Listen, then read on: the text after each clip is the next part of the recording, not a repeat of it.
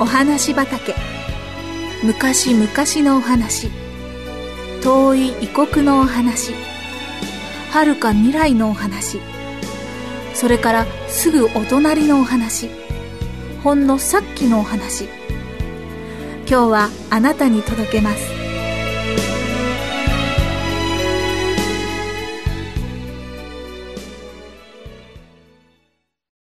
遅刻。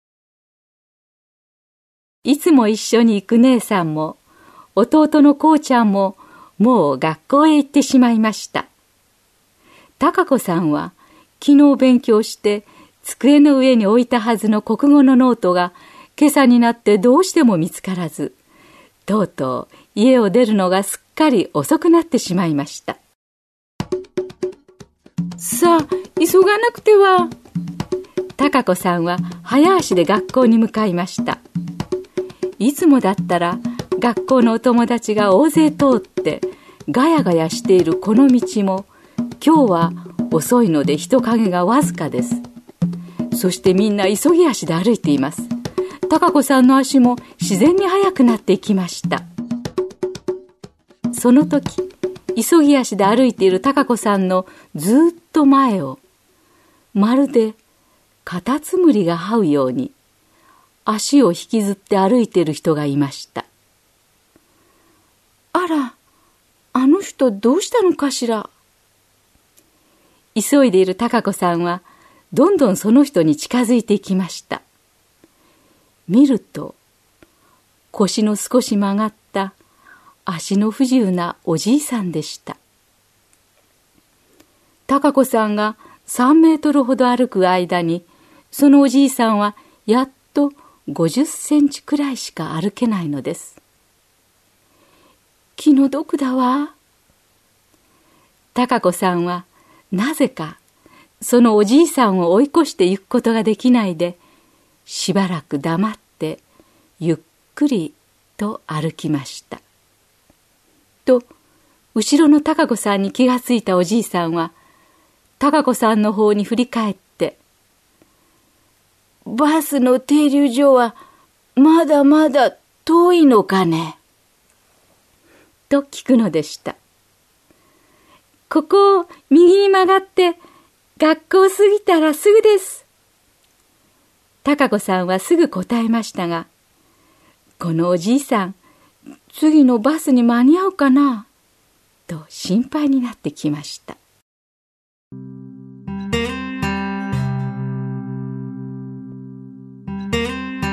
手を引いてあげようかな。でも、ちょっぴり恥ずかしいな。それに学校に遅れそうなんだから行っちゃおう貴子さんは思い切っておじいさんを追い越してしまいましたでも後ろのおじいさんのことが気になって気になって仕方がありませんあのおじいさん今度のバスに遅れたら30分も待たなければならないんだわそうだ。恥ずかしいけれど、やっぱり連れて行ってあげよう。貴子さんは、そう決心すると、くるりと後ろを向いて、またおじいさんのそばに行きました。おじいさん、私と一緒に行きましょう。貴子さんが優しく声をかけると、おお、連れて行ってくださるか。と言ってゴツゴツした手を出したのですおじいさんと手をつなぐのは少し恥ずかしい気がして顔が熱くなりましたがおじいさんのそばに寄って一生懸命に手を引いてあげました学校の前まで来るともう始まっているのでしょう。大きな建物がシーンと静まり返っています。貴子さんの胸はドキドキしてきました。ああ遅刻だ。先生に叱られるかもしれない。けれども貴子さんは無事におじいさんを停留所まで送り届けました。ありがとうありがとう。おじいさんはよほど嬉しかったのでしょう。何回も何回も高子さんに頭を下げました。学校に着くともう朝礼が始まっていました。講堂では校長先生が全校の生徒を前にしてお話をしておられましたが、前の方にずらりと並んでいる先生たちがみんなそっと入ってきた自分を睨んでいるような気がします。いつもなら前の方に並ぶのに、今日は顔を真っ赤にして小さくなって列の一番後ろにそっとうつむいているのです。まだ胸がドキドキしています。その時、眼鏡をかけた校長先生の声が少し改まりました。今朝、私はとても嬉しいことを皆さんにお知らせします。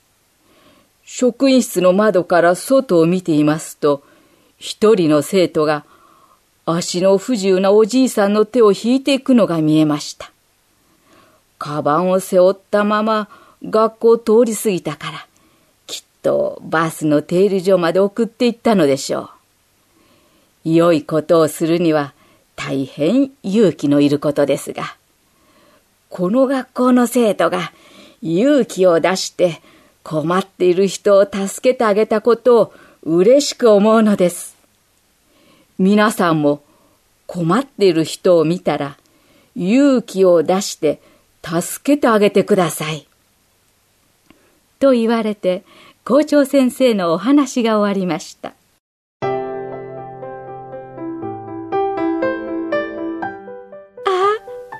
校長先生見ていらしたんだ貴子さんの丸い顔がまたまたパーッと赤くなりました